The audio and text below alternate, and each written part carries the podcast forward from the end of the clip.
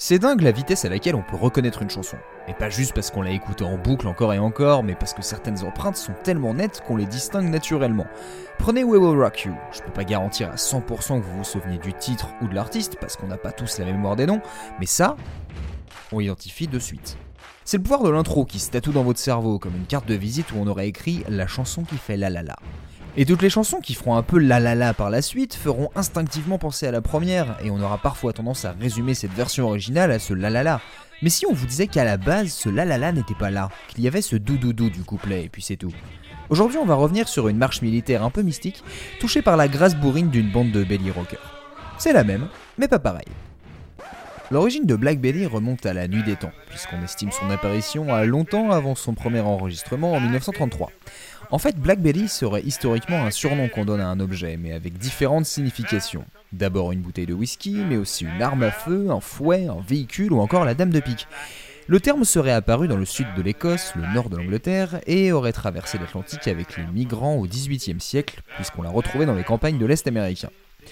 Plus tard, ce terme sera usité par les prisonniers pour parler du fouet du gardien ou du véhicule pénitentiaire.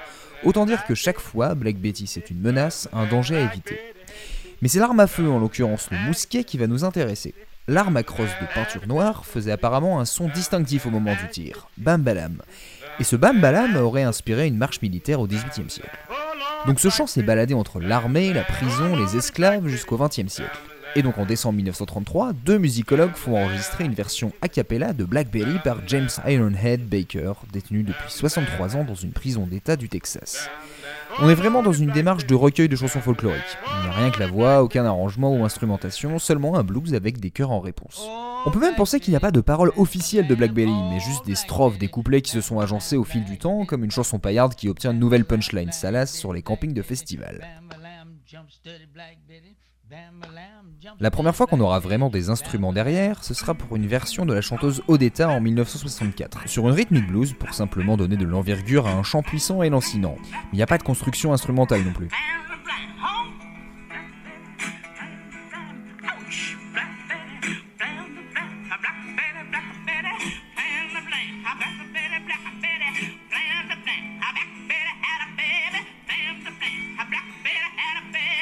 Idem dans la reprise rock psyché de Manfred Mann, avec ses uniques accords qui sont bons l'influence James Brown et les prémices du funk. Il y a tout plein de liberté pour le chant, le chœur et les guitares.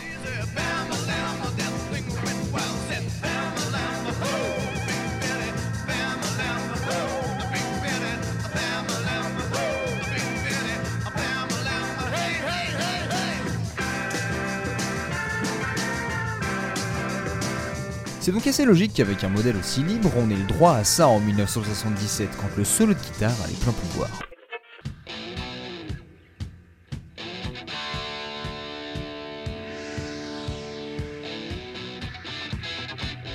Et donc cette interprétation de Ram Jam est devenue la version la plus connue de Black Belly. Ce qui marque évidemment ce n'est pas tellement la modification du chant original, mais bien tout ce qui a été enrobé derrière cette quantité astronomique de guitare. Le parler de Ram Jam me donne l'occasion de mettre le doigt sur un phénomène, le One Hit Cover. Vous connaissez peut-être le One Hit Wonder, c'est ces stars d'un seul tube. Eh bien le One Hit Cover, c'est la même chose, mais avec une reprise. Je cherchais depuis quelque temps un exemple d'artiste connu, puis aussitôt disparu à cause d'une reprise. Et eh bien voici Ram Jam. Ils sont apparus en fait en 77 après avoir récupéré le guitariste du groupe Starbuck qui avait fait sa première version de Black Belly. Donc en fait ils ont simplement réenregistré plus proprement Black Belly pour en faire un gros tube. Mais cette réappropriation d'un champ de militaires et de prisonniers va faire bondir plusieurs associations de lutte pour les droits civiques. En effet, le groupe est accusé de donner une image négative des femmes noires, et Ram Jam va faire face à une tentative de boycott. Il faut noter que Blackberry est incarné par une femme dans la chanson, c'est le coup de foot du chanteur quand elle danse, et une mère qui n'arrive pas à gérer son enfant. Alors, on voit que symboliquement ça peut toujours coller avec l'idée de la tentation, du risque qui rappelle l'arme à feu ou la bouteille d'alcool.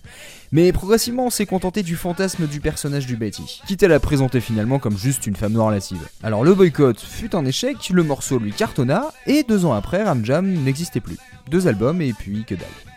Je vais pas aller juger leur micro-carrière, mais on peut aisément dire que leur formation n'avait pas d'avenir, puisque tous les membres originaux sont partis en 78 et 5 autres mecs ont fait la tournée de Ram Jam jusqu'à l'année suivante. Et pourtant, ils resteront toujours les auteurs d'un coup de génie. Prendre un morceau, imposer leurs pattes sans complexe dessus, et la marque sur Black Belly est maintenant indélébile.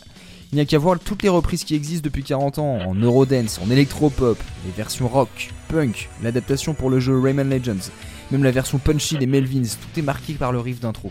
En 2004, c'est le groupe Spiderbait qui a voulu rajouter sa petite patte avec son intro country qui a elle-même été reprise dans d'autres reprises. Alors peut-on toujours faire Bam sans faire tan et bien apparemment Caravan Palace l'a testé en 2016 avec sa version Electro Swing. Mais désormais le riff d'intro est aussi représentatif que le Ooh Blackberry Bam Balam. Est-ce qu'on peut y voir une déformation d'une chansonnette de prisonnier pleine de blues en un morceau punchy et sexy, voire maladroit? Ou peut-être que c'est juste une étape de plus dans la construction d'une chanson centenaire qui gagne en ingrédients? Peut-être que dans quelques décennies, on lui collera une nouvelle rythmique, une autre mélodie, et peut-être que ceux qui trouveront la bonne idée ne connaîtront pas d'autre succès. Parce que finalement, qu'elle soit une arme, une bouteille ou une chanson, Black Betty fascine, attire, mais peut aussi vous détruire.